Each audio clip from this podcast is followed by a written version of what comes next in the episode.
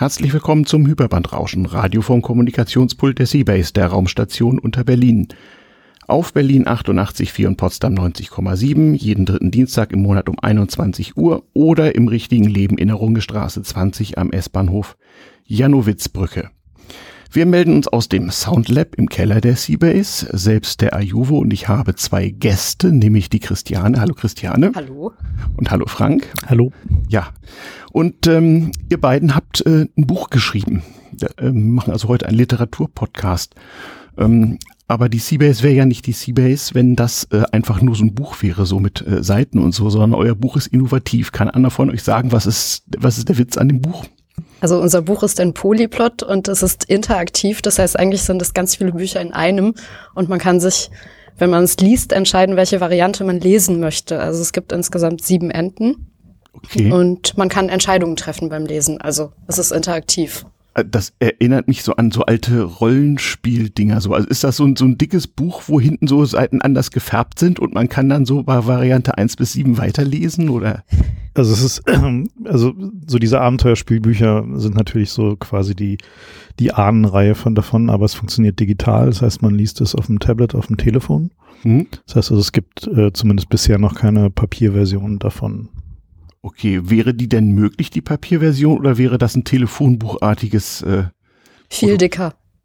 Dicker als ein Telefonbuch. Ja. Mhm. Und noch, also so, die Frage ist, ob es wirklich möglich wäre. Man müsste extrem viele Varianten ausdrucken ähm, und extrem viele hin und her blättern. Mhm. Weil der Unterschied zu einem klassischen Abenteuerspielbuch ist, dass es nicht nur unterschiedliche Verzweigungen gibt, also wo man wirklich in einen anderen Plot kommt, sondern dass man teilweise auch irgendwie einfach so Nuancen in der Story verändern kann in einer Situation. Also dass man mit einem Charakter irgendwie eine bestimmte Situation betreten kann und sich zum Beispiel entscheidet, möchte ich irgendwie in einer weiblichen oder in einer männlichen Identität in den Club gehen. Ah, okay.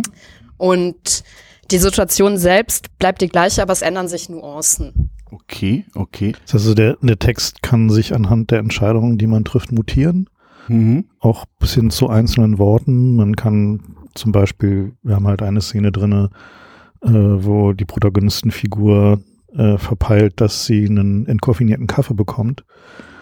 Und dementsprechend ändert sich dann die, wenn man die entsprechende Entscheidung trifft, äh, der weitere Textverlauf, also dann wird halt ja. der Tag so ein bisschen lästiger und es gibt halt Kopfschmerzen ja. und na, solche Dinge halt. Vielleicht sollten wir, wir werden es nachher nochmal tun, aber ich jetzt schon mal sagen, wie das Buch eigentlich heißt. Hat es einen Titel oder ist das auch unmodern mit Titeln? Nee, es heißt oder ändert der sich? Äh? das heißt gefährliche Menschen. Gefährliche ähm, Menschen. Ändert sich auch nicht. Okay, und man kann es lesen auf Polyplot, ne? Also P-O-L-Y, P-L-O-T polyplot.io. Genau. Polyplot.io. Um das schon mal gesagt zu haben, wir werden es nachher nochmal tun. Ähm, also habe ich mir das so vorzustellen, ich lese vor mich hin und irgendwann kommt so ein Menü auf meinem Smartphone, da kann ich dann sagen, Kaffee oder keinen.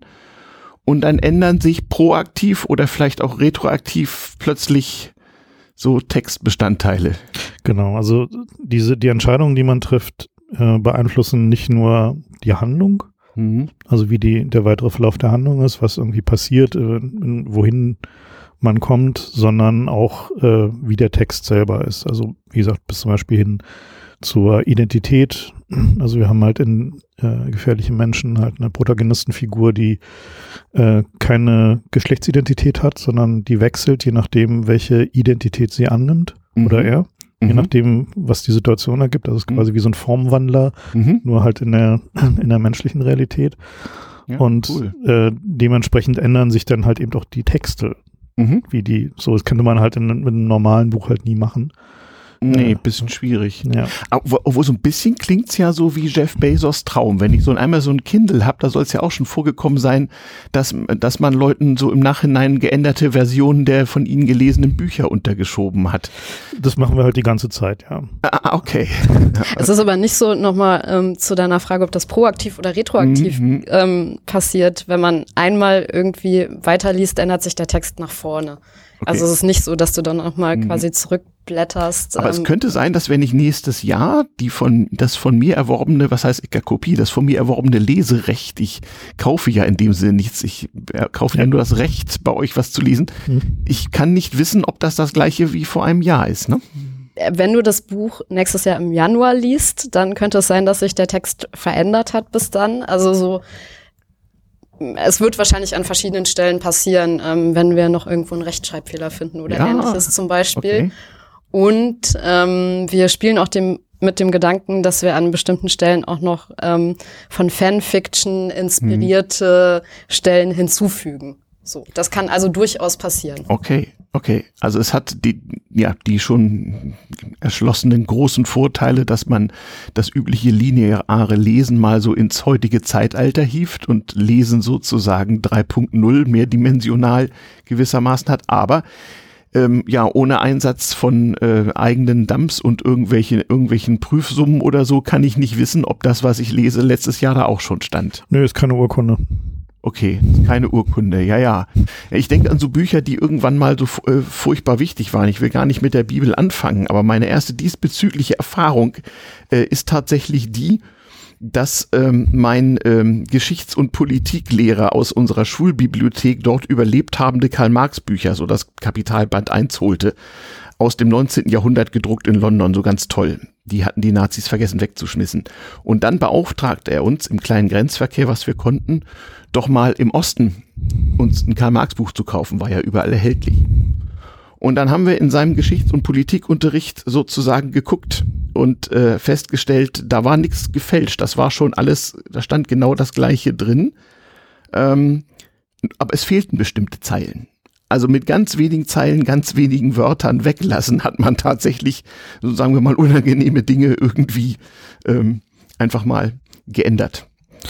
Das war so meine, meine, meine, ja. meine erste Idee. Das war 1978 oder 79 oder so. Ne? Äh, ja.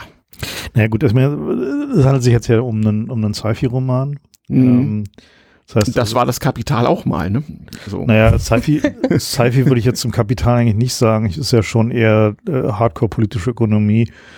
Und äh, also ich finde die, die Idee eigentlich ganz gut zu sagen, man löst sich von diesem Ding, dass ein Buch immer unveränderlich sein muss. Ne? Also, weil du hast es ja selbst bei Papierbüchern nicht. Da hast du unterschiedliche Auflagen, dann werden Sachen geändert. Du hast irgendwie Sachen, die weggelassen werden. Du hast irgendwie, keine Ahnung, irgendwelche Trademark-Disputes, wenn halt irgendwie Leute anfangen, sich mit dem Inhalt auseinanderzusetzen.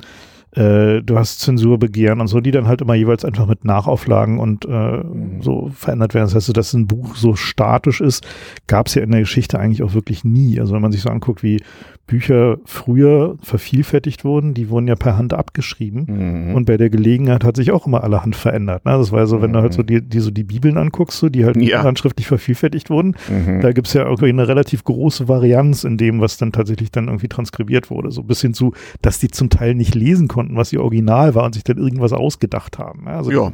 so, das war jetzt ja so, so, so, ein durchaus so ein Standardverfahren. Insofern ist so, finde ich, dieses Denken mit so das, das heilige, unveränderliche Buch, das irgendwie in Edelstahl irgendwie geprägt ist äh, und sich niemals verändern kann, gab es ja eigentlich nie wirklich. Mhm. So, und das alles, was wir jetzt tun, ist jetzt einfach nochmal ein bisschen radikaler mit diesem Gedanken umgehen und es halt einfach ein Stück weiter treiben.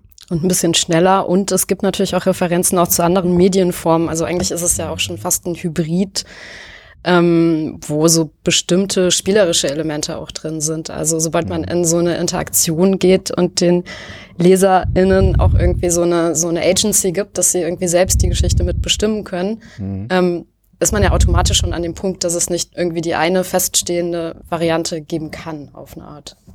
Verstehe. Ähm, wie kommt ihr dann mit so diesem üblichen Verlagsurheberrecht sonstigen Kram zurecht, den man als Autor so, so hat? Also äh, man kann ja dem, dem nicht entgehen, sozusagen ein Urheberrecht zu erwerben, wenn man irgendwas schreibt. Und das macht man einfach über Nutzungsrecht. Okay. Ja, also halt so, so letzten Endes ist ja der, ähm, also wir als Autoren haben halt dem, dem, der Polyplot-Entität, die halt dem äh, das Ding verlegt, in mhm, Anführungszeichen, mm, halt einfach ein Nutzungsrecht für den Text gegeben und äh, das wird dann halt an die, an die Nutzer weiterverkauft. Das ist halt ein, also wir ist halt nicht so diese typische Verlags, ich kaufe irgendwie mhm. das Recht für immer ab, sondern es gibt halt ein Nutzungsrecht mhm. und das mhm. wird halt einfach weiter mhm. bewertet. Was man ja als Autor auch haben möchte. Äh, denn, genau. Denn ähm, die Erfahrung haben wir, ich, ich, nehme an, es ist nicht euer erstes Buch, bei dir weiß ich es, bei dir weiß ich es nicht genau, du machst sonst Theater, glaube ich. Ähm, ja, ich komme schon auch vom Schreiben, aber ich komme hm. eher so vom Filme schreiben. Ah ja, ähm, Drehbuch schreiben. Mhm. Ah, okay, cool, cool. Also ich habe früher Sachbücher geschrieben, zuletzt 2008 in, mein, in meinem vor, früheren Leben. Und ich habe so einen Roman auf Halde, der hat mit meinem Podcast zu tun. Ich habe so einen Geschichtskultur-Podcast und habe mich immer wieder nicht überwinden können, mich mit diesem Urheberrechtsverlagsdruck, Lizenz, sonst wie Fu so auseinanderzusetzen, dass ich mich hätte motivieren können, jetzt mal einen der letzten guten Sommer meines Lebens daran zu hängen, das jetzt mal fertig zu schreiben.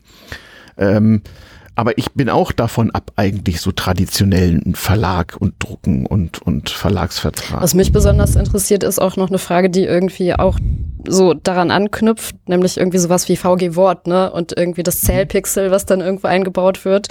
Und ähm, ich bin mal gespannt, in was für Diskussionen man dann kommt, wenn es mhm. zum Beispiel auch um das Wiederlesen geht, wenn man irgendwie ganz klar sehen kann, insgesamt sind es irgendwie 200 x Seiten. Ähm, mhm. Die sind aber so viel gelesen worden, dass insgesamt ähm, 1200 Seiten Lesestoff ähm, hier entstanden sind. Interessant, das erinnert mich so wie an diese Zeitungsstatistiken. Ja, wir haben eine Million Leser, auch wenn man nur 100.000 Zeitungen druckt, weil irgendeine Befragung besagt, dass jede Zeitung von zehn Leuten gelesen wird.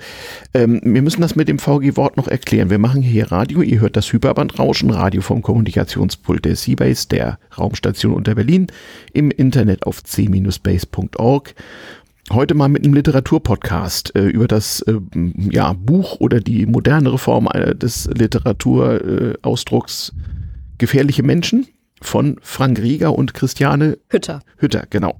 Ähm, erhält du kannst auch Frau Hü sagen. Frau Hü, ah, heißt du so in sozialen Medien, oder? Mhm. Ah, okay, okay, okay. Ähm, ja, wir unterhalten uns über VG-Wort, muss man noch vielleicht sagen. Also äh, wenn man hier in Deutschland irgendwie Kopiergeräte betreibt und das nicht im privaten Umfang, dann muss man zum Beispiel an die VG-Wort Geld bezahlen und dieses Geld wird dann verteilt nach einem kryptischen Schlüssel, also für meine alten Bücher, ich, man musste früher immer so maschinenlesbare, lochkartenartige Formulare ausfüllen, ich weiß, was jetzt noch so ist, und dann bekam man so 600 Mark oder so, äh, oder Euro dann auch schon später mm, für jedes Buch, was man mal so geschrieben hatte, wenn das also keine sonderliche Auflage hatte, so wie meine.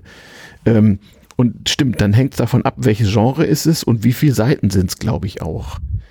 Ich bei. Büchern weiß ich das nicht. Ich weiß, hm. dass äh, bei dem Tatort, den ich hm. geschrieben hm. habe, ah. hängt es natürlich von der konkreten Ausstrahlung ab. Also so, wann, wie oft, ähm, in welchen Medien ist der ausgestrahlt worden. Mhm.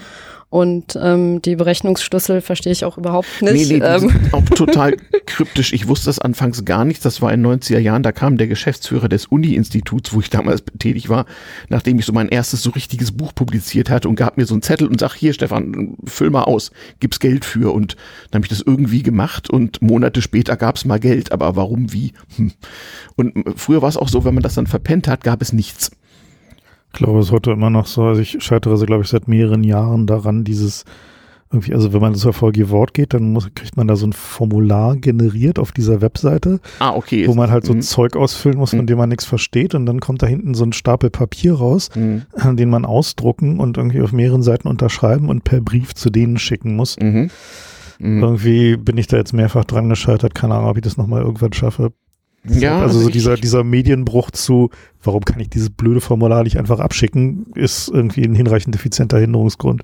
Ja, es ist gut, es ist kaputt, es ist auf so vielen Stellen kaputt, das ist überhaupt gar keine Frage. Umso verdienstvoller, dass mal äh, versucht wird, so ähm, über das Buch an sich und seine Vertriebs- und Konsumtionsformen irgendwie hinauszukommen. Ähm, ich habe neulich im Deutschlandfunk, äh, wo ich per Podcast immer Literatursendungen konsumiere, äh, gehört, dass angeblich der Trend vom E-Book wieder weg zum gedruckten Buch gehe, aber wer weiß, äh, in, in, wessen Hirn diese ähm, Hypothese entstanden ist. Ähm, ich weiß aber, dass Leute, so richtige Literatur-Junkies, die jahrelang wirklich sich alles auch hier so an Bord befreit haben, was so ging und immer so ihren Kindle gequackt haben, damit man da alles drauf machen kann und dass die nur, nur am Lesen waren, aber inzwischen erwische ich sie auch wieder mit so einem richtigen Papierbuch so. Ähm, habt ihr da Feedback von Lesern schon irgendwie oder wie kamt ihr auf, auf die Idee, wir machen jetzt das E-Book nochmal eine Iterationsstufe weiter oder höher? So. Ich meine, im Grunde geht es ja über ein klassisches E-Book hinaus. Also mhm ich weiß gar nicht, ob am Anfang überhaupt die Idee stand, wir machen, wir machen das Buch oder wir machen so eine Art von Buch. Ich glaube, die Struktur war sogar da, bevor der Inhalt feststand oder eine Richtung des Inhaltes, das uns einfach mhm. interessiert hat. Wie kann man, wie kann man ein Buch machen, das einfach digitaler ist?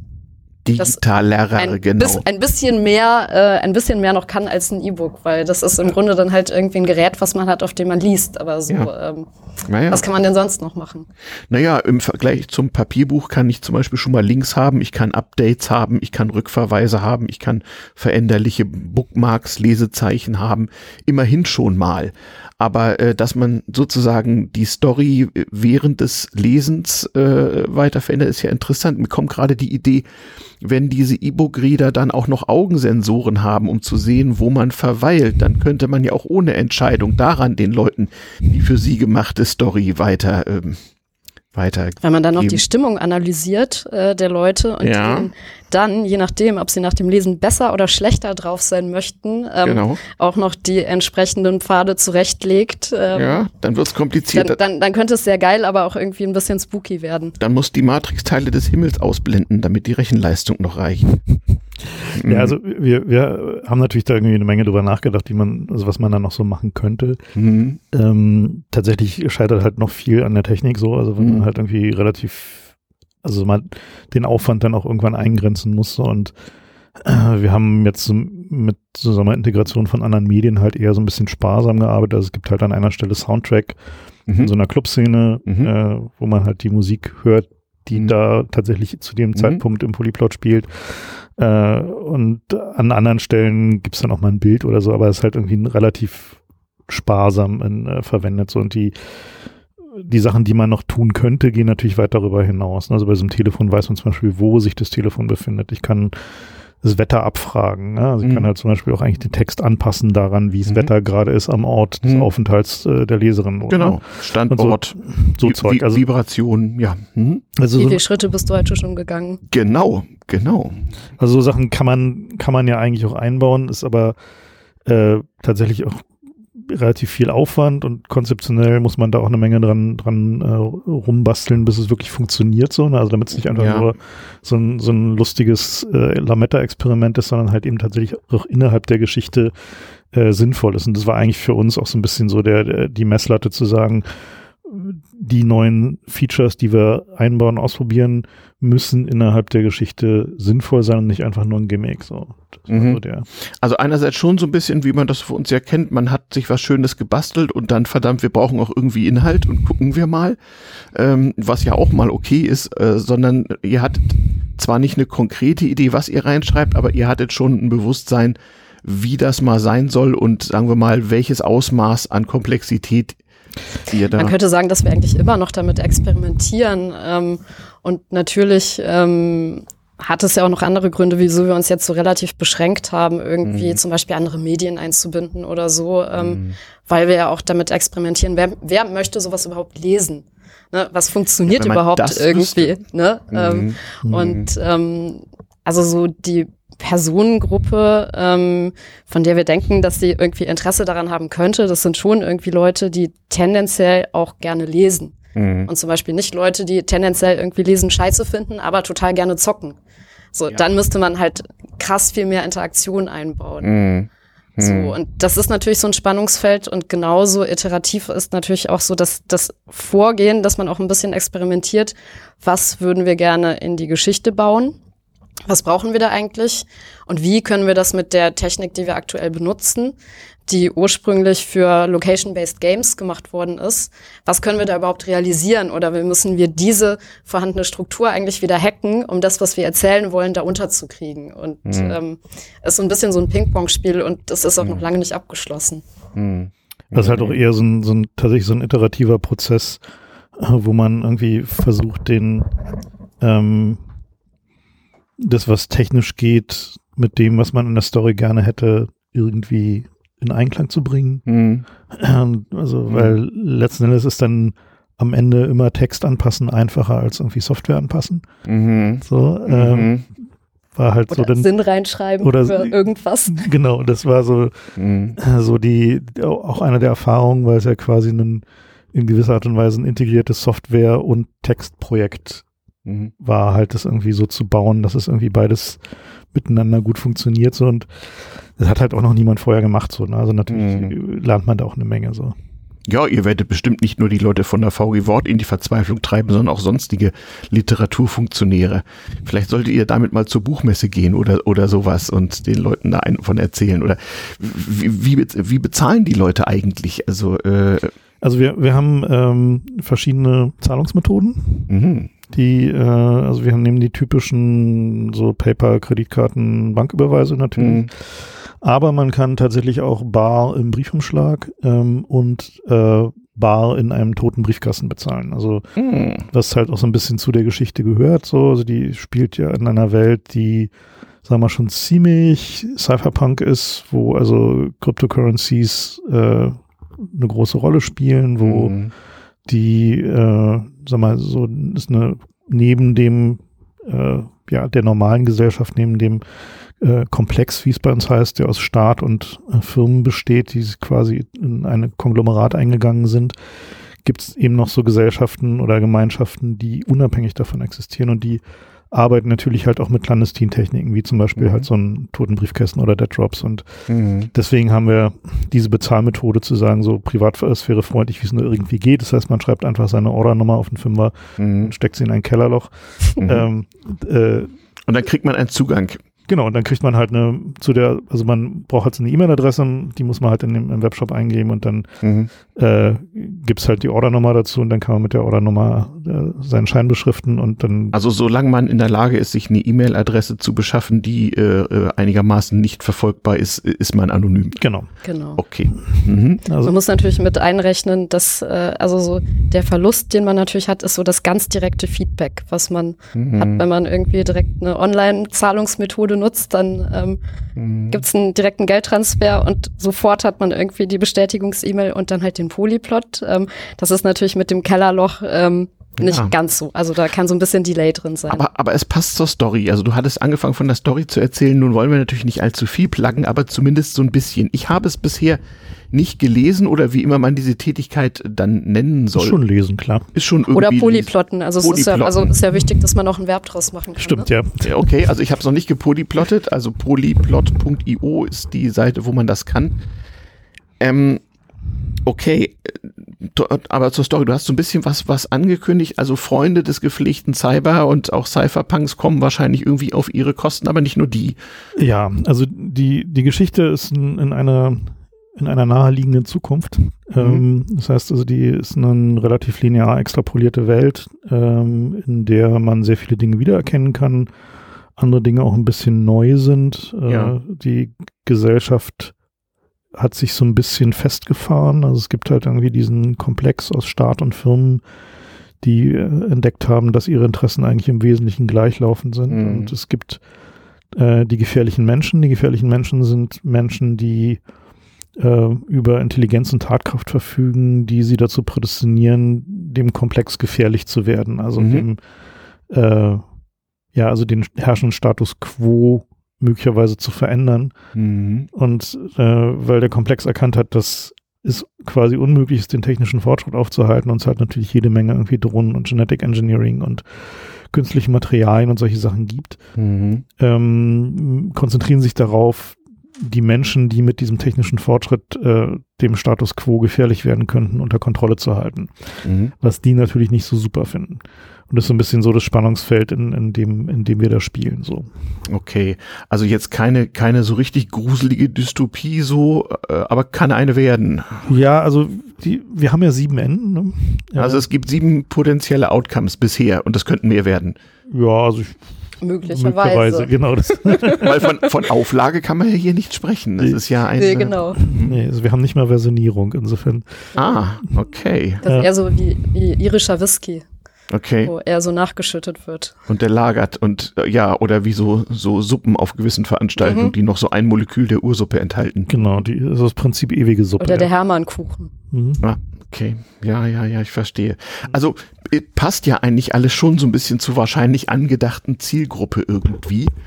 Ähm, ich frage mich, okay, Ähm, was mögen Leute denken? Also ein Webbrowser bedient kann ja nur jeder, die da sozusagen hingeraten. Ähm, verstehen die, glaubt ihr, die verstehen aufgrund der Webseite, was ihnen da angeboten wird, oder muss man neugierig sein? Tja, also äh, wir sprechen halt momentan schon mit dem Klappentext eher so ein bisschen Freunde der Science Fiction an. Ja. So, das kann man, glaube ich, so sagen. Mhm. Allerdings muss man sagen, so in dem Augenblick, wo die Leute angefangen haben, den Prolog zu lesen, ähm, sind auch Leute, die eher nicht so die Science-Fiction-Freunde sind. Äh, Mhm. so, also ich sag Kann mal so, vom, vom, von der, also wenn man irgendwie Star Trek mag, was Mhm. ja auch sehr viele Menschen mögen, die jetzt nicht so Mhm. die Sci- Sci-Fi-Freaks sind, äh, kommt man Mhm. auf jeden Fall damit klar. Okay. Und natürlich auch, wenn man sich für unkonventionelleres Erzählen interessiert. Genau. Ne? Also so, ich kann von mir jetzt noch nicht mal sagen, dass ich irgendwie hundertprozentig Science-Fiction-Fan bin. Also Okay. Muss man ja auch nicht, vielleicht nicht unbedingt sein dafür, weil man kann ja so eine Geschichte, man muss sie ja nicht als Science Fiction lesen. Das hört sich für mich ja so an, du sagst so, nahe Zukunft, die Gegenwart ist wiedererkennbar. Man kann das so, wie gesagt, so, so Cypherpunk-mäßig lesen als klassische Science Fiction. Man kann das politisch lesen. Auf jeden Fall. Ja, man kann, man kann das mit so einem soziologischen Interesse lesen. Ich selbst betreibe so ein bisschen Technikphilosophie, kann das mir sowas auch in pädagogisch vorstellen durchaus. So, was, was könnten sein? Warum ist, denn, warum ist denn das wichtig? Vielleicht kommen ja bei euch auch so Phänomene vor, die wir jetzt so zu erahnen beginnen, irgendwelche Virtual Reality Dinge oder so. Ja, also eines, eines der Dinge, die uns da so auch so interessiert hat, war, wie können sich denn Gemeinschaften organisieren, die so ein bisschen unabhängig von der großen Gesellschaft leben? Also wie Hm. funktionieren, also wir haben halt so, so Tribes und Communities, die sich organisieren, um nicht Bestandteil des Komplexes zu sein, Ja. die halt versuchen, eine eigene Ökonomie aufzubauen, die natürlich im Schatten stattfindet, die halt irgendwie auch viel mit dem, was man heute so Darknet Markets nennen würde, zu tun hat, Hm. die aber auch eine, ähm, ja, einfach versuchen, eigene Ideale zu leben. Also im Sinne von äh, sich bestimmte Muster, bestimmte Handlungsweisen äh, zu überlegen, um die rum sie ihre Gemeinschaft aufbauen. So, und das Mhm. ist halt so ein, so, ein, so ein Ding, was uns da so interessiert hat, äh, zu versuchen, auch mal rauszukristallisieren, durchaus auch ein bisschen überspitzt und ein bisschen, äh, bisschen sarkastisch rauszukristallisieren, äh, was sind denn so mögliche ähm, Momente, mögliche Prinzipien, um die sich so Gemeinschaften rumkristallisieren können. Also wir haben zum Beispiel so einen, einen Tribe, der halt quasi so Post-Privacy lebt. Wir haben halt einen Tribe, der halt irgendwie so äh, ultralibertäre Kapitalisten sind und so. Mhm. Das ist halt So sozusagen so, Kryptoanarchisten so. genau, Ja. aber halt so richtig Mhm. ultra so und Mhm. äh, also haben halt versucht so ein bisschen so die äh, diese Gemeinschaften auch so so ein bisschen prototypisch anzulegen, Hm. auch um Leserinnen dazu zu bringen, äh, darüber nachzudenken, wo, in was für, eine, für ein Tribe in der Gemeinschaft, Community sie eigentlich selber leben wollen würden. Was können sie sich denn so vorstellen? Ja. Das fragen wir tatsächlich am Schluss auch. Mhm. Also wir fragen tatsächlich die. Äh, das ist auch die Fanfiction, die wir gerne einbauen Genau. würden noch. Ha- Habt ihr auch so, so, so Leute dabei, die man äh, in der Jetztzeit so als Prepper bezeichnen würde, so? Das ist ja auch so, ein, auch so eine Ausprägung dieses Phänomens, wenn auch so eine etwas ja eigentlich nicht, unangenehme. nee, so richtige Prepper haben wir Nee. nicht. Nee. Nee. Wir haben so ein paar Ultra-Hippies. Mhm. Mhm. Äh, Aber die, die, eigentlich sind sie das Gegenteil der Aber Leute, die da so. ja, die sind, halt, So. die sind genau, die sind keine Prepper. Nee, auf jeden Fall nicht. Nee, Nee. nee Okay. Prepper haben wir tatsächlich nicht so richtig drin, aber Okay. können wir vielleicht noch reinbauen. Ja, ja, weil das ist ja wohl Mhm. übel auch eine Ausprägungsform dieses Gedankens. Mhm. Ja gut, ich meine, in der, in der Welt, in der wir da leben, ähm, äh, ist eigentlich schon klar, dass es jetzt nicht mehr besser wird. So. Okay. Mhm. Ja, Also doch ein bisschen düster, okay. Naja, ist halt so, also man, Vielleicht schon so ein bisschen Post-Prepper. ja. Also, Okay.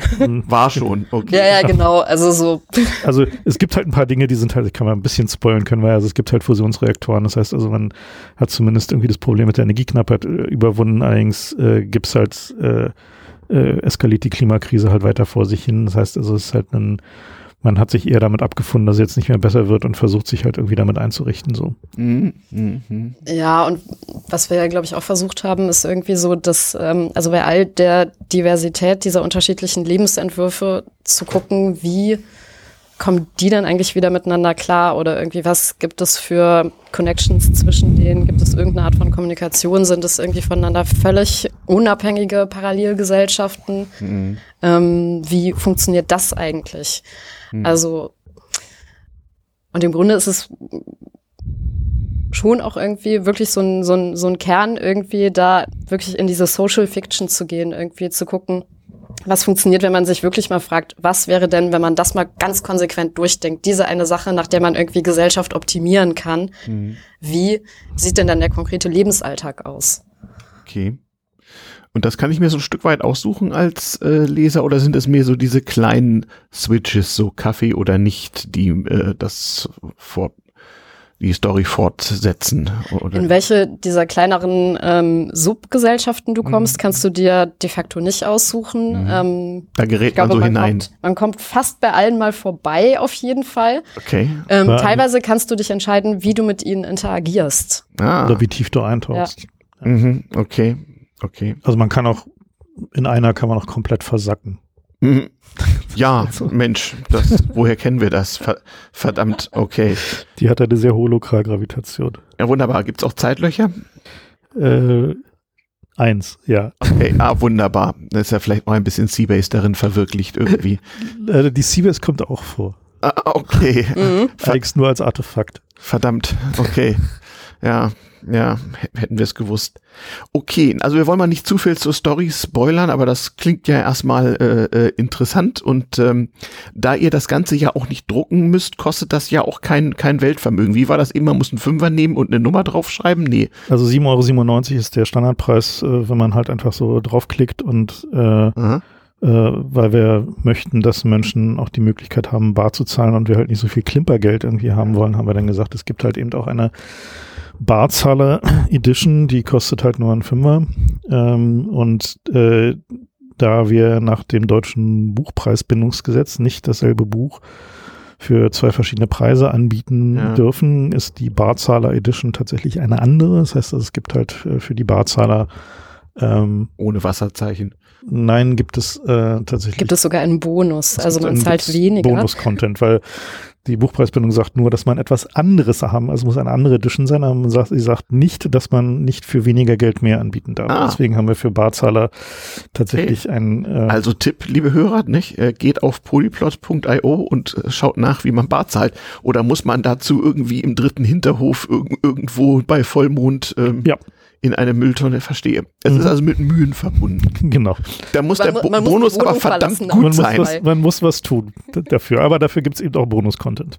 Okay, das erinnert mich ja so an, an gewisse Dienste-Provider, so in, im, naja, so anderthalbten Untergeschoss des Internets, wo man auch so Scheine in Umschlägen an Postfächer schicken ja, musste oder genau. immer noch muss, so, ja, verstehe. Genau, also es ist halt so ein, passt hm. halt so ein bisschen so, also eigentlich ziemlich doll so zu dem, zum kulturellen Umfeld zumindest eines Teils des Polyplots, dass man eben solche Methoden der Zahlung halt durchaus äh, ja auch mal in der Praxis selber ausprobieren darf. Das ist ja wunderbar. Äh, gewöhnt ihr die Leute auch gleich an Kryptowährungen, indem ihr sagt, hier ist die Ether oder die Bitcoin Edition oder? Na, wir, wir haben da Post-Blockchain Cryptocurrencies. Okay, äh, die. Äh, also sozusagen, weil die Blockchain, das wird ja nichts mehr, das ist ja schon relativ absehbar, was die Privatsphäre angeht.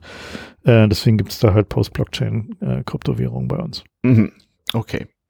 Und wenn die Leser irgendwann eine neue erfinden, dann seid ihr schuld. Dann heißt die, wie heißt der Held in eurem äh, Taktuk. Taktuk. Das Oder auch Heldin, das wissen wir nicht. Ist halt ja, ist ja auch genau, wollte ja. sagen, ist ja die Heldenfigur. Die, ja. Helden, die Heldenfigur, ja, sehr gut. Äh, ja, Taktuk, das so könnte ja auch eine Kryptowährung heißen eigentlich. Also, hm. Tja, das ist das Intuit-Wort für Nebel. Das, ach so. Hm. Das, okay, ja, auch, auch nicht schlecht. Auch nicht schlecht. Was hatten wir vorhin? Hue für Schnee auf Chinesisch, mhm. genau, ja. Ja, stimmt, da kann man natürlich auch inter interkulturell weitermachen, wieso auch nicht. Mhm. Hm, okay. Hm. Also, wie lange braucht man ungefähr, um dieses Leseabenteuer zu bestehen? Habt ihr es irgendwie getestet? Äh, also so vom Leseumfang her in den, also man so den typischen Langlesefaden, es gibt auch zwei Abkürzungen, also zwei kürzere Lesepfade. Mhm ähm, sind so über den Daumen 200 normale Buchseiten etwa. Okay. Also halt so schon der Umfang von so einem normalen Roman, den man halt äh, fürs Geld bekommt. Okay. Schon so ein dünnerer Roman. Ja, aber halt also, so. Also ja. den man so, den man so in einer längeren Zugfahrt eingeatmet kriegt. Genau, also je nachdem, wie schnell, wie, wie schnell die Menschen halt lesen, es gibt ja. ja auch sehr große Unterschiede. Aber, ja. Also obwohl ich selbst Podcast-Produzent und Konsument bin, muss ich sagen, äh, wenn es drauf ankommt, äh, Content zu äh, mir reinzuziehen, dann ist Lesen viel schneller als Hören immer noch. Also ähm, mhm. Äh, natürlich kommt es auf die Gestörtheit oder Ungestörtheit der Lesesituation an und den Grad der Ausgeschlafenheit, aber ähm, okay, 200 Seiten, das ist also ein Ding, das kann, das kann man sich einfach mal geben und da braucht man auch keine großen Pausen, also als halbwegs geübter Leser jedenfalls. Ähm, wie ist das so mit Sprachen? Ihr sagt gerade äh, Inuit und so weiter. Ich könnte mir auch noch so Tweaks denken, dass man das keineswegs nur monolingual irgendwie hat, so, ein so ein Text irgendwie, oder? Das ist auf jeden Fall. Äh, oder haben die Tribes vielleicht eigene? So? Bis jetzt nicht. Ähm, das ist allerdings was, was relativ einfach machbar wäre. Also bis jetzt haben wir nicht mhm. krass mhm. damit gespielt. Also wir haben schon ja. ein bisschen darauf geachtet, dass wir zum Beispiel so ähm, einen diversen Namensraum haben. Genau, genau, ja. ja. Aber unterschiedliche Sprachen haben wir noch nicht. Das ist aber, also das ist was, was ich künstlerisch auf jeden Fall extrem interessant fände. Also so wie mhm. Texte eigentlich aussehen, die auch irgendwie immer aus verschiedenen Sprachen, von denen man dann natürlich ausgehen muss, dass sie auch verstanden werden, ähm, mhm. zusammengesetzt sind. Ja, ja, ja. Also es mhm. gibt halt so ein, äh, an einer Stelle äh, gibt es halt User Interfaces, die in Deutsch oder Englisch verfügbar sind. Also die kann man mhm. sich dann aussuchen, welche Variante man da dann mhm. gerne nehmen möchte. Äh, da war es tatsächlich auch so, dass äh, wir die ursprünglich eigentlich nur in Englisch hatten und dann äh, von Testleserinnen Feedback bekommen haben, äh, also insbesondere solchen, die ein bisschen älter sind und halt irgendwie nicht äh, nicht so des Englischen so mächtig, ja. äh, dass äh, das äh, da unangenehm auffielen. Dann haben wir die halt nochmal in Deutsch nachgebaut und konnten die dann aber auch relativ einfach einbauen, zu sagen, Sprachausfall ins User Interface. Okay, ja, ja, das kann man ja auch noch beliebig weiter mhm. fortführen. Ich versuche mir, wie gesagt, ohne dass bisher je ähm, gepolyplottet zu haben, ähm, versuche ich mir so vorzustellen, was da, was da jetzt noch geht. Also hier an Bord der Seabass haben wir ja, behaupten wir ja auch ähm, unsere eigene Sprache, Sealang, die allerdings mehr eine alternative Grammatik ist, die sich nicht so gut lesen lässt. Aber das ist ein, das ist ein anderes Problem. Dafür war es ja auch nie gedacht. Ähm, da könnte man dann ja auch sich überlegen, ob die einzelnen ähm, Tribes sich verschiedener Rechtschreibung ähm, befleißigen oder was auch immer. Ähm, mal, wie geht, wie geht das weiter? Also kann, kann man dieses Modell sozusagen äh, sich lizenzieren lassen und äh, äh, seinen Content da weiter? Äh? Mir ist gerade noch eine Sache eingefallen. Man mhm. könnte sogar, man könnte sogar noch weitergehen und man könnte sogar Leserinnen und Leser irgendwie die, die Sprache selbst bestimmen lassen. Wenn man zum Beispiel am Anfang eine Eingabe machen lässt, welchen Buchstaben möchtest du verschwinden lassen, mhm. könnte man den ganzen Rest des Textes so bauen, dass kein I mehr drin vorkommt, zum Beispiel. Also je nachdem, wie der Text geschrieben ist, ist es dann wahrscheinlich nicht mehr besonders komfortabel zu lesen. Und auch nicht zu schreiben. Nee, nee geschrieben wird es ja immer einfach normal. Also man lässt es eh einfach weg, meinst du? Mhm. Das ginge natürlich, ja, das stimmt. Naja, ansonsten müsste man unglaublich viele Varianten schreiben. Ja, dann wäre es äh, mhm. viel Arbeit. Ja. Okay, also da gibt es auf jeden Fall noch Raum für Kreativität, würde ich, würde ich mal sagen. Mhm. Okay, äh, auf welchen Zeitraum ist das äh, angelegt? Also äh, das ist ja immer so, dass wenn man so ein Projekt macht, macht man sagt, okay, wir haben jetzt irgendwann einen Launch und das war auch eine Menge Arbeit, das so vorzubereiten. Das dauert ja immer auch alles länger, als man denn so denkt. Ähm, und irgendwann ist es denn mal durch sozusagen. Das, ich denke mal, sowas braucht ja auch einen gewissen Betreuungsaufwand, nehme ich mal an. Nicht? Äh, was habt ihr da so für eine Zeitperspektive? Habt ihr überhaupt schon eine oder guckt ihr mal? Ja, aktuell ist die Zeitperspektive, dass wir sagen, ähm, das läuft jetzt auf jeden Fall sicher bis zum 31. Januar 2021. Also, also bis Ende nächsten Jahres konventioneller Zeitrechnung. Genau. Genau, also so und beziehungsweise genau ein Jahr, nachdem es gelauncht worden ist. Okay.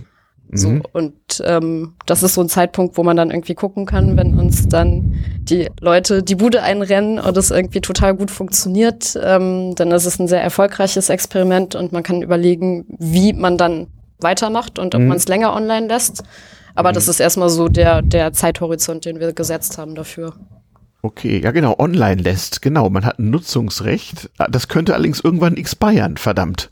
Dann ist es weg. Naja, das ist halt so ein, bedingt durch die, äh, die Art und Weise, wie halt der Content generiert mhm. wird, äh, muss der halt, also der serverseitig halt generiert werden, wie die, ja. also sozusagen die, die Anpassung. Mhm. Das ist halt auch jetzt so eine gewisse Limitation von der Softwarebasis, mit der wir halt momentan arbeiten. So und Klar. Ähm, würden uns natürlich auch wünschen, dass wir es halt auf, aufs Telefon kriegen, also es halt alles sozusagen komplett offline in der App ist, aber mhm. geht halt momentan nicht. Mhm. Und mhm. Ähm, deswegen ist halt so, dass halt, man kauft halt tatsächlich eben das Nutzungsrecht für mhm. bis zum 31.01.2021. Mhm. Ähm, ist halt so ein, so ein gewisser Preis, der halt irgendwie für den, äh, dafür, dass man halt irgendwie neue Features bekommt hat. Wir denken natürlich drüber nach, was man halt dann auch machen kann, ob man halt irgendwie sagt, mhm. okay, man kann zum Beispiel halt den Lesepfad, den man zuletzt gelesen hat, dann als EPUB runterladen oder so Sachen. Mhm. Da sind wir aber noch nicht so richtig fertig mhm. mit denken, wie man das irgendwie dann, dann äh, mhm. machen will. Ja, ist dann vor allem auch nicht zuletzt auch eine, eine Zeitfrage, eine Arbeitsfrage und damit eine finanzielle, könnt ihr auch sagen, so, was weiß ich, am 31.12. geht's, geht's offline, aber bis zum 5. Januar oder so kann man gegen einen nennenswerten Geldbetrag sich eine Standalone-Version, die vielleicht nicht auf dem Telefon, aber auf einem handelsüblichen Laptop läuft oder sowas kaufen. Genau. Ja, also wissen wir halt noch nicht. Ne? Das no. ist halt auch so, so, ein mhm. bisschen so eine Frage, so äh, wie wird's angenommen? Jo. Äh, wie viele Leserinnen haben wir? Was sind mhm. so, die, ist so deren Feedback? Wie, äh, mhm. äh, wie mhm. finden die das? Wie oft lesen sie es eigentlich? Also mhm. das ist auch so eine, so eine super interessante Frage, wie viel von den Leserinnen haben dann halt eigentlich ein Interesse daran, halt auch mehrere Varianten zu lesen, also sozusagen mhm. andere Pfade auszuprobieren. Und da sehen wir schon so ein bisschen, dass es da so, ein, so einen gewissen Split gibt. Es gibt so welche, die lesen es halt einmal und sagen dann, okay, jetzt habe ich es gelesen. Mhm. Und dann gibt es andere, die lesen obsessiv jeden einzelnen Pfad. Ja, ne? klar, die kann ich mir gut vorstellen. Die halt, also machen halt wirklich Brute Force durch alle Pfade durch so, mhm. finden auch alle Easter Eggs, die wir irgendwo versteckt haben. So. Mhm. Und dann gibt's so dazwischen so die, die halt dann so zwei, drei Varianten, wo sie dann schon so spüren, dass Entscheidungen wichtig sind oder eine andere mhm. wesentliche Handlungsstränge führen und entscheiden sich dann da anders. So, also ist halt so ein, wie gesagt, also auch einfach so von der, von der Form des Polyplots her halt auch ein Experiment, mhm. um rauszufinden, wie gehen Menschen überhaupt mit so einem interaktiven Literaturerlebnis eigentlich um? Also was genau. sozusagen so deren Rezep Rezeptionsverhalten davon. Und die, die Interaktivität ist ja dann durchaus auch äh, derart gestaltet, dass ihr als Autoren wesentlich mehr wisst über eure Leser, als man so beim gedruckten Buch wüsste. Mit also, allen Vor- und Nachteilen, die das so hat, ne?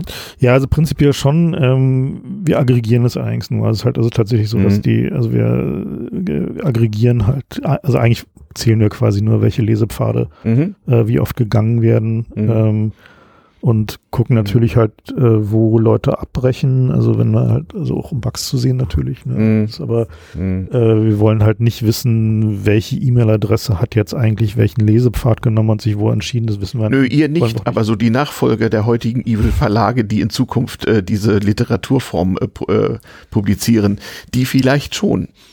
Es bestünde wahrscheinlich die Möglichkeit, das zu machen, wenn man das machen wollen würde, aber mhm. wir ja, mit, wollen es nicht machen. Wie mit aller neuen Technologie. Genau. Ja, ja. Ja, mhm. ja. ja. Nee, aber ich, ich denke mal, dass, dass es halt schon so ist, dass wir, also wir haben die Entscheidung zu sagen, okay, wir wollen es eigentlich nicht so genau wissen. Hatte natürlich auch einfach mit der äh, Datenschutzgrundverordnung zu tun, dass wir einfach sagen, so Daten, die wir nicht haben, müssen wir nicht rausgeben. Besser ist Na, das. Genau. Müssen wir halt einfach nicht, also uns, mhm. also Datensparsamkeit äh, ist halt eine gute Sache und das mhm äh, wollen wir eben auch so äh, umsetzen, einfach aus dem Grund, weil ist halt kein, also wir gewinnen nichts dabei und haben halt mhm. halt nur im Zweifel den Stress am, am Hals. Mhm. Ja. Naja, genau. Was wir allerdings schon machen, ist irgendwie ähm, eine Umfrage ans Ende stellen, ähm, mhm. die man halt optional irgendwie auch ausfüllen kann oder nicht, weil uns natürlich auch äh, brennend ähm, so ein Leserinnen-Feedback interessiert. Ne? Also so wie zum Beispiel eine geschlechtsneutrale Hauptfigur wahrgenommen wird oder irgendwie auch attribuiert wird. Wollte ähm, sagen, ähm, ob, ob überhaupt, äh, genau. Ähm, ob es überhaupt auffällt, genau. Genau, ja, ja, ja, auf jeden Fall, auf jeden Fall.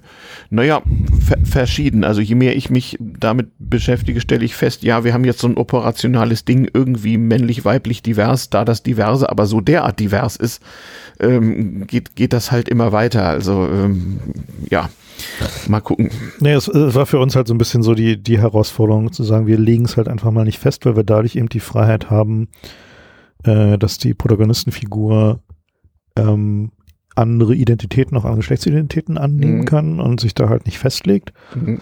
Und äh, ist beim Schreiben halt schon ganz interessant gewesen, halt ohne Personalpronomen zu arbeiten, wenn mhm. die Figur nicht gerade in einer Identität ist, mhm. die sie wechselt. Mhm. Äh, gewöhnt man sich aber erstaunlich schnell dran und bisher haben wir eigentlich auch kein negatives Feedback bekommen so, ne? Nee, im Gegenteil. Also eigentlich war das Feedback eher, ach, das habe ich dann ja erst irgendwann gemerkt. Und äh, hm. also ich, ich finde das eigentlich relativ positiv, weil das ein bisschen ist wie zum Beispiel so ein äh, die, die Tonspur beim Film, die man hm. auch eigentlich nur wahrnimmt, wenn irgendwas gar nicht funktioniert und super asynchron ist und äh, blöd klingt. Ja, ähm, du sprichst mit dem Enkel eines Tonmeisters. Den Frust habe ich live transportiert bekommen. ja, ja, genau. Es ist halt, äh, es ist relativ undankbar, aber ein wahnsinnig hm komplizierter mhm. Job eigentlich, dass es ja. halt, dass es wirklich ähm, ja. organisch wirkt. Und genau. ein bisschen genau. so war das auch, weil äh, es also, ist wirklich ab, nicht so einfach solche Satzkonstruktionen. Aber, aber sag mal, da muss ich einer Dre Drehbuchautorin Tatort schon mal hier an Bord der Seabase, äh, von der wir sind, wurden ja auch schon Tatorts gedreht. Das ist doch aber eigentlich genau das Gegenteil dessen, was ihr jetzt gerade macht. Also ist das für dich auch so, so, so, so, so ein Befreiungsprojekt, jetzt eben nicht ein Drehbuch zu schreiben, sondern das Gegenteil davon? Naja, also mein äh, der Tatort den ich geschrieben habe, ist 2011 ausgestrahlt worden und ich habe danach ja. auch irgendwie ziemlich bewusst entschieden, dass ich nicht mehr im deutschen Fernsehen arbeiten möchte, oh. unbedingt. Oh. okay. Und dann viele andere freie Projekte gemacht, auch viel im Theater etc., mhm. ähm, ja. weil mich einfach irgendwie sämtliche Erzählweisen interessieren und ähm, auch besonders eben interaktivere Geschichten. Mhm. Mhm. Hm. Also so von daher, so Befreiungsschlag ja, aber er ist schon länger her. Okay, naja, es kann ja auch so ein unbewusster oder so eine Verarbeitung so von Vergangenheit oder sowas sein. Es ist fast eher so ein Zurückkommen, weil es wieder so ein, ähm, so ein Werk ist, das dann da ist und für sich steht und eben nichts, was irgendwie performativ und ephemer ist. So. Hm. Hm. Naja, genau. Ähm, fühlt sich das denn anders an als lineare Bücher schreiben? Also du hast es ein bisschen angedeutet. Na, es ist halt, äh, also ich habe ja vorher äh, nur Sachbücher geschrieben. Ja, me too, ja. Und ähm, die, ich glaube, es hat eine Menge mit dem eigenen, der eigenen Art und Weise, wie man schreibt, zu tun. So, also äh, ich schreibe halt eigentlich eher linear so und mhm. Christiane schreibt halt eher nicht so linear. Ne? Also es ist halt so, mhm. also so, mhm. so, also so, weil es auf so ein Bild übertragen würde, fange ich halt links oben an und höre unten rechts auf und Christiane macht eher so Pointillismus so. Und mhm. äh, das, äh. Entschuldigung. Nö, alles gut. Das, ja. ähm, alles okay. Das passt schon äh, ganz hervorragend. Ja, äh, und äh, dementsprechend kann man das eigentlich gar nicht so sagen. Ne? Also weil es halt tatsächlich so eine ähm, die Art und Weise, wie man so eine, so eine Texte schreibt, hat natürlich eine Menge mit Reworking zu tun. Immer wieder von vorne anfangen äh, zu lesen, zu gucken, ob es noch alles passt, mhm. äh, einzelne Elemente neu bauen, Elemente dazu erfinden, mhm. gucken, wie die, wie man die Struktur anpasst. Also ist halt insofern anders, als man hat halt nicht so, ein, so eine lineare Abfolge von Kapiteln, mhm. sondern eher so einen Graphen mhm. äh, von möglichen Entscheidungsbäumen mhm. und äh, schreibt dann die einzelnen Kästchen in diesem Graphen voll mhm. und guckt dann halt, dass die halt noch, also textlich zueinander funktionieren. Mhm. Also das heißt, du hast ja dann immer Übergänge von mhm. einem Textblock zum nächsten Textblock mhm. und können aber auch mehrere verschiedene sein und die müssen natürlich trotzdem alle passen. Mhm. Äh, und das ist halt auch relativ viel Arbeit so. Also es ist halt so ein, im Vergleich zum linearen Text, würde ich sagen, ungefähr so etwa der anderthalbfache Aufwand so. Plus, dass die Kästchen da oft noch gar nicht mehr ausreichen, wenn man hm, genau. zum ja. Beispiel bestimmte Textstellen hat, die nur mhm. auftauchen innerhalb eines größeren Textblocks, wenn vorher eine bestimmte Entscheidung getroffen worden ist. Mhm. Ähm, mhm. Das kann man in so einem zweidimensionalen Bild dann eigentlich gar nicht mehr abbilden, weil das halt wirklich eher so wie mhm. programmiert ist. Dann sind dann Conditionals ja. drin und irgendwie, genau. wenn das ausgewählt worden ist, dann erscheint das dann da genau. hinten. If that, then, if when, ja. Ja, und, und diese, also sag mal so den, die Frage, wie aufwendig ist es denn jetzt, diesen so einen Text zu bauen, haben wir natürlich dauernd gestellt bekommen, auch während des Schreibprozesses, so wo irgendwie Menschen, die uns kennen, halt meinen so, ja Gott, oh Gott, es wird doch riesig und irgendwie ist doch ein riesiger Aufwand und so. Das stimmt zu einem Teil, weil natürlich einzelne Textblöcke werden halt nur in einem Pfad gelesen. Mhm. Andere Textblöcke sind jeweils nur Varianten eines Ausgangstextblocks, also wo halt mhm. dann sich Identitäten ändern, mhm. bestimmte Perspektiven ändern, aber halt mhm. die Gesamtszenerie gleich bleibt oder die, sag mal, die mhm. Beschreibungen der Umgebung gleich bleiben oder so. Mhm. Ähm, und die, ich sag mal so insgesamt sind, haben wir glaube ich sowas wie 250 Seiten etwa äh, 250 Seiten Text etwa, und mhm. 260 vielleicht, mhm. auf 200 Seiten äh, mhm. Leseflow, also um mal so, sozusagen okay. so eine Re Relation zu geben. Das heißt, also aus 250, 60 potenziellen Seiten mhm. werden 200, die man in den meisten Flows so angezeigt Genau, kriegt. in einem, in einem Flow gelesen. So, okay, das, halt das so ist jetzt nicht so schlimm, wie ich dachte. Ich genau. dachte so an grausame Schriftsteller-Existenzen aus der vordigitalen Zeit, die sich mit Zettelkästen über Jahre einschließen mussten, um so nee. den Roman TM irgendwie. Nee. nee, wir haben schon von Anfang an war, glaube ich, auch so ein bisschen die Maxime der ähm, relativen Arbeitsvermeidung, was so, mhm. ähm, was einfach doppelten Schreibaufwand bedeutet, weil man muss sich natürlich überlegen, dass auch nicht alle Leserinnen dann auch alles lesen und ähm, mhm. niemand mhm. möchte ja Sachen schreiben, die nicht gelesen werden oder die zu einem, ja. die, die mhm. zu einer sehr großen Wahrscheinlichkeit einfach nicht gelesen werden. Mhm. Mhm. Ja, verstehe. Also, aber trotzdem halt diesen, äh, diese Komplexität im Zaum zu halten, war durchaus auch ein nicht geringer Teil der Arbeit. Ne? Ja, aber das ist euch in dem Fall aber gut gelungen. Also wenn du mich jetzt hättest raten lassen, wie viel sozusagen potenzielle Seiten muss es geben, damit bei so einer Struktur mit sieben Outcomes 200 Seiten im Durchschnitt rauskommen, dann hätte ich nicht 250 gesagt, sondern 450 oder so. Also da erwartet dann aber schon ganz schön, ganz schön stringent so. Es geht halt eben auch dadurch, weil äh, wie auch einzelne Elemente im Text, so bis hin zu einzelnen Worten, einzelnen Absätzen, einzelnen Zeilen mhm. auf der Basis von Entscheidungen ändern können. Das kann man sich so vorstellen, mhm. man fällt eine Entscheidung am Anfang eines Textblocks. Ich sage ja, Evil Amazon, so plötzlich steht da was anderes. Und dann wird, werden Variablen gesetzt und diese mhm. Variablen bestimmen halt, welche mhm. Textelemente im, im weiteren Verlauf mhm. äh, angepasst werden. Und da ist dann halt eher nur so, dass man dann nur diese kleinen Elemente anpassen muss, aber nicht mhm. den gesamten Textblock. Mhm. Andere Sachen sind komplett verschieden. Also es gibt halt irgendwie mhm. ähm, komplett unterschiedliche Wege äh, zu Zielen, wo man halt mit mhm. anderen, mit anderen Verkehrsmitteln hinkommt und so weiter. Also wo es halt mhm. also dramatische Unterschiede sind oder wo man bestimmte Fähigkeiten nicht hat, weil man äh, zum Beispiel halt bestimmte Items nicht mitgenommen hat oder eingekauft mhm. hat äh, mhm. und die dann wiederum zu anderen Geschichten führen, mhm. die auf dem Wege passieren, weil mhm. man zum Beispiel halt irgendwie gerade mhm. keinen Strom mehr hat oder so. Ne?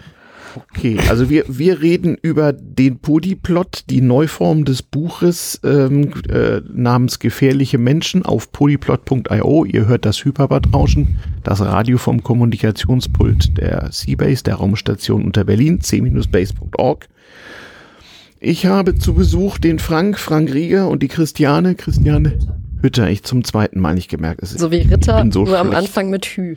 Ja, ja, ja, sehr gut. Und wie ist dein Social Media? Frau Hü. Frau Hü, sehr gut. Also Frau Hü, ihr nicht folgt ihr in den einschlägigen sozialen Medien. Ähm, ja, so, so, so, so ein paar Minuten haben wir ja noch. Ähm, bevor wir diese Literaturausgabe des Hyperbandrauschens hier äh, sozusagen ähm, beschließen. Ähm, also ihr habt eine Vorstellung von euren Lesern, ihr kriegt Feedback und so. Habt ihr schon so eine Idee, wer so die Polyplottisten oder wie man sie heißen, äh, so, so, so sind? Sind sie divers oder sind sie einheitlich oder ist es noch zu früh, das zu sagen? Gute Frage. Ähm Danke. Bitte. ähm, ich würde fast sagen, es ist noch zu früh, das zu sagen. Ähm, vor allen Dingen, weil wir noch gar nicht so eine wirklich ähm, differenzierte demografische Erhebung irgendwie gemacht haben und mhm. ähm, auch so stark da gar nicht genug Daten erheben, um irgendwie sagen zu können, unsere äh, Leserinnengruppe ist irgendwie mhm. zwischen bla bla bla und bla bla bla und trägt äh, folgendes offizielles Geschlecht. Also, also so, immerhin ähm, könntet ihr das mit erheblich weniger Voodoo tun als der durchschnittliche Druckverlag. Ne? Also die müssen Ja, das ja auf jeden Fall.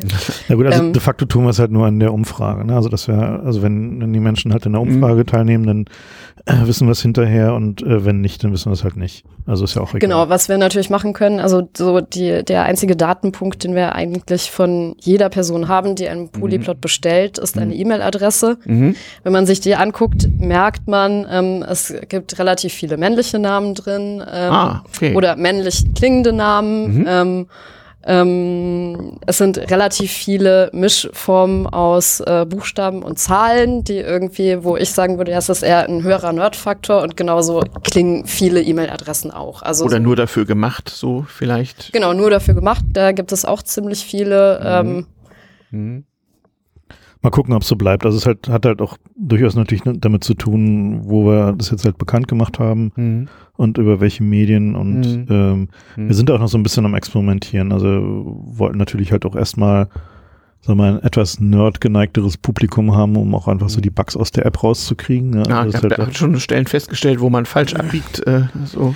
Nee, es geht halt auch einfach so um die Software, also wie halt die Software funktioniert und, ja. und ähm, mhm. da sind halt Nerds natürlich einfach super, weil die schicken einem halt die strukturierte Antworten auf die Fragen, die präzise man hat. Präzise Bugreports ja. und ja, so. Ja, das ist in, in, der Tat.